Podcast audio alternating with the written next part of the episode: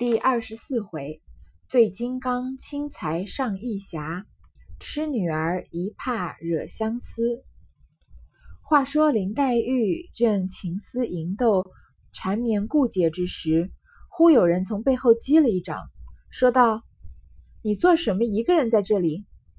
林黛玉倒唬了一跳，回头看时，不是别人，却是香菱。林黛玉道：“你这个傻丫头！”唬我这么一跳，好的，你这会子打哪里来？香菱嘻嘻的笑道：“我来寻我们的姑娘的，找她总找不着。你们紫娟也找你呢，说莲二奶奶送了什么茶叶来给你的。走吧，回家去坐着。”一面说着，一面拉着黛玉的手回潇湘馆来了。果然，凤姐儿送了两小瓶上用新茶来。林黛玉和香菱坐了。况他们有甚正事谈讲，不过说些这一个绣的好，那一个刺的精，又下一回棋，看两句书，香菱便走了，不在话下。我觉得香菱的性格还是很难得的，因为小的时候受过折磨，受过这么多的苦难，先是被拐走啊，又被人贩子折磨，还出了这个呃两家人为了他把嗯好不容易对他想真心诚意对他好的那个公子打死了的事情。然后又跟薛蟠在这里做了妾，他才十几岁啊，十三四岁，经历了这么多事情，但是他的性格呢，还是有他活泼天真的一面，并没有因为这个世界对他很残酷而心呃就从心内心深处变得很冷酷。香菱的性格还是很单纯的。然后呢，他就是来找林黛玉啊，他是他说他是来找我们姑娘的，你们你猜猜看，香菱说的我们姑娘是谁？给你一秒钟猜一猜。其实很容易猜吧，就是香菱的老公是薛蟠嘛，但是他并不是薛蟠的，呃，当然不可能是他的正妻了。这个时候连个妾还算不上，他是他算是跟赵姨娘那一辈的，既是丫鬟，又是他又可以跟薛蟠发生关系的这种像通房丫头一样。那他说的我们姑娘，一定就是说薛蟠的妹妹薛宝钗了。而林黛玉的丫鬟紫娟呢，也在找她。原来呀，莲二奶奶王熙凤送了茶叶来给她。他们呢，就他就拉着林黛玉的手回潇湘馆来了。可见香菱和林黛玉的关系还是挺好的。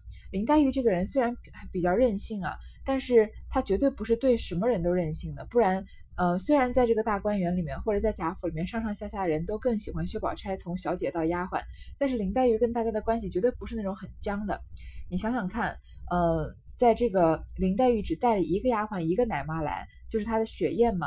但是从他的从《红楼梦》通篇能看得出来，他后面来伺候他的紫娟啊，是一心一意对他好的，所有事情都是为他着想的。如果林黛玉真的个性很差的话，呃，这些丫鬟也不会对她这么死心塌地。而且你看史湘云来贾府，她并没有去跟薛宝钗睡一起，对吧？而是跟林黛玉林黛玉住在一起的。嗯，再加上现在这个香菱过来找她，也跟林黛玉亲亲热热的样子。其实林黛玉还是有人缘的，她并不是一个嗯非常孤僻的人。他们两个呢也没什么正经事谈，就说说刺绣啊，然后下了棋看看书就走了。如今且说宝玉因被袭人找回房去，果见鸳鸯歪在床上看袭人的针线呢。见宝玉来了，便说道：“你往哪里去了？老太太等着你呢，叫你过那边请大老爷的安去，还不快换了衣服走呢？”袭人便进房去取衣服，宝玉坐在床沿上。退了鞋，等靴子穿的功夫，回头见鸳鸯穿着水红绫子袄儿，青缎子背心，竖着白皱绸汗巾儿，脸向那边低着头看针线，脖子上戴着扎花领子。宝玉便把脸凑在他脖项上，闻那香油气，不住用手摩挲，其白腻不在袭人之下，便喉上伸去闲皮笑道：“好姐姐。”把你嘴上的胭脂赏我吃了吧！一面说着，一面牛骨糖似的粘在身上。鸳鸯便叫道：“袭人，你出来瞧瞧！你跟了他一辈子，也不劝劝，还是这么着。”袭人抱了衣服出来，向宝玉道：“左劝也不改，右劝也不改，你到底是怎么样？你再这么着，这个地方可就难住了。”一边说，一边催他穿了衣服。同鸳鸯往前面来见贾母。嗯，贾宝玉回头啊，原来鸳鸯鸳鸯是这个史老太君的丫鬟啊，她正在来找袭人看针线呢。那前面上一回不是说了吗？说那边那边的大老爷身体不好，大家都去请安了，叫贾宝玉也去。在袭人去取衣服的时候啊，贾宝玉就看着这个鸳鸯穿穿的也漂亮啊，身这个脸也漂亮，然后呢，她的呃，而且还仔细的看了她的脖子上戴上什么样的这个呃首饰，然后他就把她。贾宝玉把脸凑在鸳鸯的脖子那儿，闻鸳鸳鸯身上的香味，还用手摸她的脖子。他的说她的白腻啊不在袭人之下，这放在今天又是呃一个性骚扰的经典案例了，而且还猴身猴在袭人身啊猴在这个鸳鸯身上，说好姐姐把你嘴上的胭脂赏我吃了吧。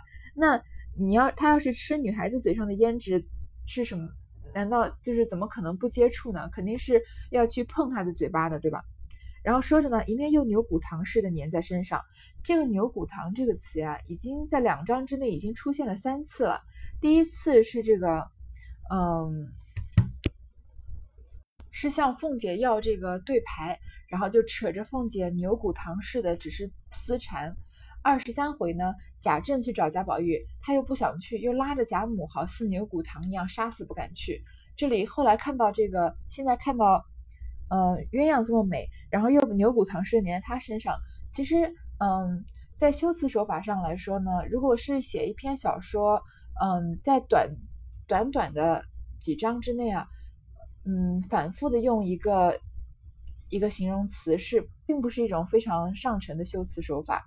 我在这里并不赞成在短时间内这么常用这个牛骨糖来做这个当贾宝玉撒娇的这个嗯形容。但是因为曹雪芹毕竟时日不多，没有时间再回来仔细的整整改这些嗯细节上的东西，所以嗯就忽略不计了。然后呢，鸳鸯就在那儿喊袭人说：“袭人啊，你跟了他一辈子，他还是这样。”袭人，你看袭人之前劝贾宝玉说要改掉这个爱红的毛病，他劝过之后，贾宝玉犯了已经无数次了吧？然后袭人呢，其实也很无奈，嘴上虽然是训斥他呢，但是也没有什么威严。就说左劝也不改啊，右劝也不改，这样下去啊，这个地方就住不下去了。这其实也就是装装样子了，并不是真心的在劝谏了。见过贾母，出至外面，人马俱已齐备。刚欲上马，只见贾琏请安回来了。正下马，二人对面彼此问了两句话，只见旁边转出一个人来，请宝叔安。宝玉看时，只见这人容长脸儿。长挑身材，年纪只好十八九岁，生得着实斯文清秀，倒也十分面善。只是想不起哪一房的，叫什么名字。贾琏笑道：“你怎么发呆？连他也不认得？他是后廊上住的五嫂子的儿子云儿。”宝玉笑道：“是了是了，我怎么就忘了？因问他母亲好，这会子什么勾当？”贾云指贾琏道。找二叔说句话，宝玉笑道：“你倒比仙越发出息了，倒像我的儿子。”贾琏笑道：“好不害臊，人家比你大四五岁呢，就替你做儿子了。”宝玉笑道：“你今年十几岁了？”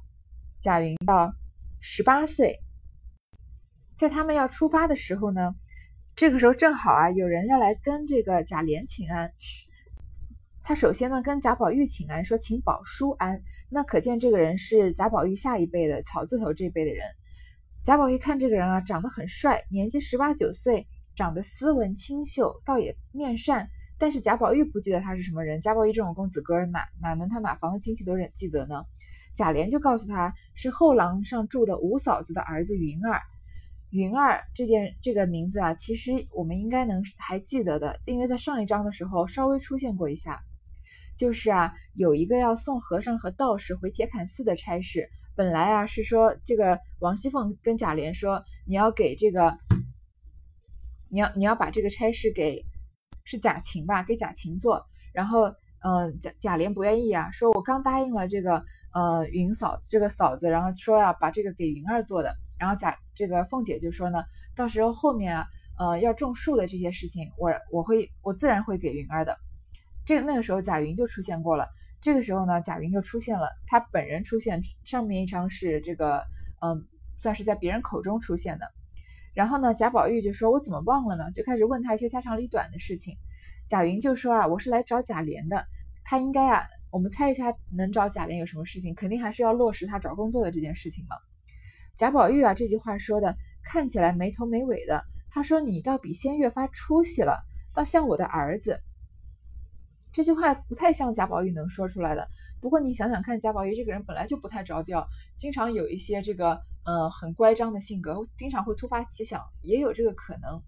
但是他突发奇想呢，应该也是有这个感情基础，因为贾云长得清秀斯文，也十分面善嘛。就是贾云越来越长得好看了，而且贾云呢，可能长得是有一点像贾宝玉的，所以他情不自禁的说啊，像我的儿子。这也是典型的公子哥能说出来的话。虽然在辈分上，宝玉是这个斜玉旁这一辈的，贾云是草字头的，这个他确实要叫宝玉一声叔叔。但是自己说别人是自己儿子，这句话这个说起来也算是蛮不上路子了。那贾琏就说啊，你真不害臊，当场就给他揭穿了，说人家比你大四五岁呢。宝玉就问他多少岁，果然啊，贾云十八岁。上一章才说的话，宝玉才十四岁。原来这贾云最伶俐乖觉。听宝玉这样说，便笑道：“俗语说的，摇车里的爷爷，拄拐的孙孙，虽然岁数大，山高高不过太阳。只从我父亲没了，这几年也无人照管教导。如若宝叔不嫌侄儿蠢笨，认作儿子，就是我的造化了。”贾琏笑道：“你听见了？认儿子不是好开交的呢。”说着就进去了。宝玉笑道。明儿你闲了，只管来找我，别和他们鬼鬼祟祟的。这会子我不得闲儿。明儿你到书房里来，和你说天话，我带你园里玩耍去。说着，搬案上马，众小厮尾随往贾赦这边来。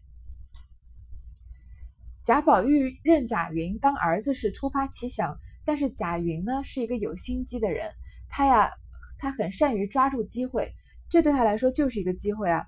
能和荣国府的这个最受重视的贾宝玉攀上这样的父子关系，以后还怕还愁身边没机会吗？这个贾云啊，他最伶俐乖觉，一听到宝玉这么说，他立马就接他的话茬。他说啊，俗话说的，主嗯，摇车里的爷爷，拄拐的孙孙。爷爷啊，在摇篮里面，他的孙子呢，已经拄拐杖了，就是爷爷比孙子要小好多好多岁，就是这个辈分的原因。然后呢，他。我们也看得出来啊，贾云的父亲已经死了，他也没有人教导。然后他就说：“既然你这个宝叔不嫌我蠢笨啊，那你就真的认我做儿子好不好？”他真的是要顺藤摸瓜了。这个这一幕场景倒是能让人想起来，这个杨贵妃吧，认这个安禄山当儿子。这个安禄山啊，是个大将军，还在戴罪之身的时候就很得这个唐玄宗的信任，然后呢，委以重任，就身兼数职了。他本身的权势已经很大了，但他还不满足啊！他知道这杨贵妃啊是皇帝最宠爱的妃子，所以呃，而且杨家的权势呢，就随着杨贵妃的身份啊，也变得就是不容小觑，就攀想攀关系当杨玉环的这个干儿子。但是安禄山啊，也是大杨玉环十几岁的，这个年龄差，那在那个年代连妇女都能当得上了，说要当他认母子，那不是很荒谬吗？但是杨贵妃却接受了。当然，杨贵妃接受安禄山当儿子也有她自己的心思。首先，安禄山是个大将军，也是有权有势的，所以以后杨杨贵妃如果唐玄宗死了，杨贵妃无依无靠呢，那后半生没那么凄凉，因为毕竟他有这个大将军当他的儿子嘛。想不到适得其反啊，最后不仅没有当成他的依靠，反而嗯，杨贵妃就间接的死在他手上了。这里就这个贾宝玉认这个比他才大四岁的。这个贾嗯贾云当儿子啊，就让我想起了这段小故事。见了贾赦，不过偶感些风寒，先述了贾母问的话，然后自己请了安。贾赦先站起来回了贾母话，伺候便换人来，带哥儿进去太太屋里坐着。宝玉退出来至后面，进入上房。邢夫人见了他来，先倒站了起来，请过贾母安。宝玉方请安，邢夫人拉他上炕坐了，方问别人好，又命人倒茶来。一盅茶未吃完，只见那贾从来问宝玉好。邢夫人道：“哪里找活猴儿去？你那奶妈子死绝了，也不收拾收拾你，弄得黑眉乌嘴的。哪里像大家子念书的孩子？假设这个人啊，从来就对他的描写很少，还没有到他要出场的时候，在哪里感觉他都是一个被忽视的人。这次啊，他自己染了风寒了，大家都来看他，他出场的那个这个时间还是非常少，就是请了个安，然后就站起来回话，然后就换人来就叫就叫他们走了，结果就讲了这么一句话，可见贾赦处处都是一个受忽视的人。然后呢，邢夫人就先来请了贾宝这个贾母的安，然后把贾宝玉拉在炕上坐了。一盅茶没吃完啊，只见贾从来问宝玉好。贾从这个人啊，整个《红楼梦》都没怎么出场，就透过猜测啊，我们能猜得出来，他应该是贾赦庶出的这个次子。因为在这个十三回冷子兴演说荣国府的时候，说社公也有二子，长名贾琏，那很清楚，贾琏是贾赦的第一个小孩。那他次子叫什么都没说。那这里呢，贾从贾从出场了，他常常啊是跟这个嗯贾环他们并列在一起的，所以可见他是比首先在这里能看得出来，他帮贾他给贾宝玉请安，他比贾宝玉小，而且他常常跟贾环他们并列呢，可见他是庶出的，所以应该就是贾赦庶出的二儿子。这里邢夫人啊骂他骂的也挺难听的，邢夫人因为她的老公这个。贾赦不受重视，连着她在这个贾府里也没有什么地位，所以呢，她就有一点类似，有点跟赵姨娘的这种性格，性格有点扭曲了。本来应该大儿子作为这个长媳，整个家都应该他管的，但是因为贾赦不得宠呢，他也没有地位，所以很多事情他想管呢，也没有机会，没有权利管，所以讲话什么的就变得处处带刺，很难听，也是自我保护的一种。就骂这个贾从啊，说他是个猴子，说你奶妈都死绝了也不收拾你。黑眉乌嘴的，哪像大家子念书的孩子？哪里像这个荣国府能出来的，还是正经读书的这个富家子弟呢？正说着，只见贾环、贾兰、小叔侄两个也来了，请过安，邢夫人便叫他两个椅子上坐了。贾环见宝玉同邢夫人坐在一个坐褥上，邢夫人又百般摩挲抚弄他，早已心中不自在了。坐不多时。便和贾兰使眼色要走，贾兰只得依他，一同起身告辞。宝玉见他们要走，自己也就起身要一同回去。邢夫人笑道：“你且坐着，我还和你说话呢。”宝玉只得坐了。邢夫人向他两个道：“你们回去，个人替我问你们个人母亲好。你们姑娘、姐姐、妹妹都在这里呢，闹得我头晕，今儿不留你们吃饭了。”贾环等答应着，便出来，便出来回家去了。贾环和贾兰一起来了，然后呢，邢夫人叫他们在椅子上坐了。那贾环看见宝玉和邢夫人是坐在炕上的嘛，又坐在同一个坐褥上，自己只能坐在椅子上，而且邢夫人啊又摩挲抚抚弄他，心里就不自在。他这个嫉妒的烈火就熊熊的燃烧，他本来就很嫉妒贾宝玉嘛，就坐不住了。其实大家喜也不是每一个人都这么真心的喜欢贾宝玉。而是因为史老太君喜欢贾宝玉，而史老太君呢又是这个整个荣国府里面权力最大的人，大家为了讨好他呢，所以每个人呢或者真心或者假意都做出很喜欢贾宝玉的样子。那这里贾环就受不了，他就准准备要走，跟贾兰使眼色要走，贾兰只好依他，就要一起走。为什么贾兰啊感觉跟贾环呃常常在一起呢？从身份上来说啊，贾兰是贾政的长孙啊。呃，是他已故之子贾珠的这个嗯儿子嘛，是绝对的嫡出。为什么他不跟嫡出的贾宝玉好，而要跟这个庶出的贾贾环这么好呢？嗯，两人来也是一起来，走也是一起走，后面他们俩还常常出双入对的。有一个可能啊，就是他们两个人都恨贾宝玉，恨或者说看不惯。像贾环是内心里真的嫉妒恨贾宝玉，那贾环为什么看不惯贾宝玉呢？啊不是贾环，为什么贾兰看不惯贾宝玉呢？因为贾兰在李纨的教育下是一心读圣贤书的，所以整最后整个贾家能复兴，嗯，或者说有一支能生存下来，就是因为贾兰考取了功名嘛。他希望贾赦的眼里能有他，他希望能就是呃不是贾赦，对不起，他希望贾政的眼里能有他，他就好好读书，嗯，走这个仕途，就是在学顽童闹学堂的时候呢，也不多也不多姿事。他应该就是看不惯贾宝玉这种总是在女孩子堆里面这个莺莺燕燕的，跟他们啊呃看书下棋啊，讲一些刺绣啊，嗯调胭脂调胭脂的这样的行为，他可能就觉得贾贾宝玉啊不配做这样的嗯嫡子，他可能都不屑跟贾宝玉走在一起。那贾环这个人呢，虽然不太上路子，但是敌人的敌人就是朋友嘛，他们有共同憎恨的人啊，也许他就是他们俩走得近的其中一个原因。好，他们要走了呢，邢夫人也并没有留他们。贾玉、贾宝玉要跟他一起走，但是邢夫人留他了，说你且坐着，我还要和你说话呢。这个偏心偏的挺明显了吧？然后呢，邢夫人就说啊，他们那么多人在这闹得我头晕，我就不留你们吃饭了，就让他们直接走了。宝玉笑道。可是姐姐们都过来了，怎么不见？邢夫人道：“他们坐了一会子，都往后头不知哪屋里去了。”宝玉道：“大娘方才说有话说，不知是什么话。”邢夫人笑道：“哪里有什么话？不过是叫你等着，同你姊妹们吃了饭去，还有一个好玩的东西给你带回去玩。”娘儿两个说话，不觉早又晚饭时节，调开桌椅，罗列杯盘。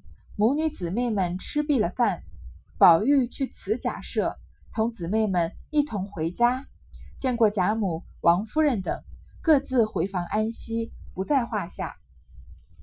果然，邢夫人找他没什么事。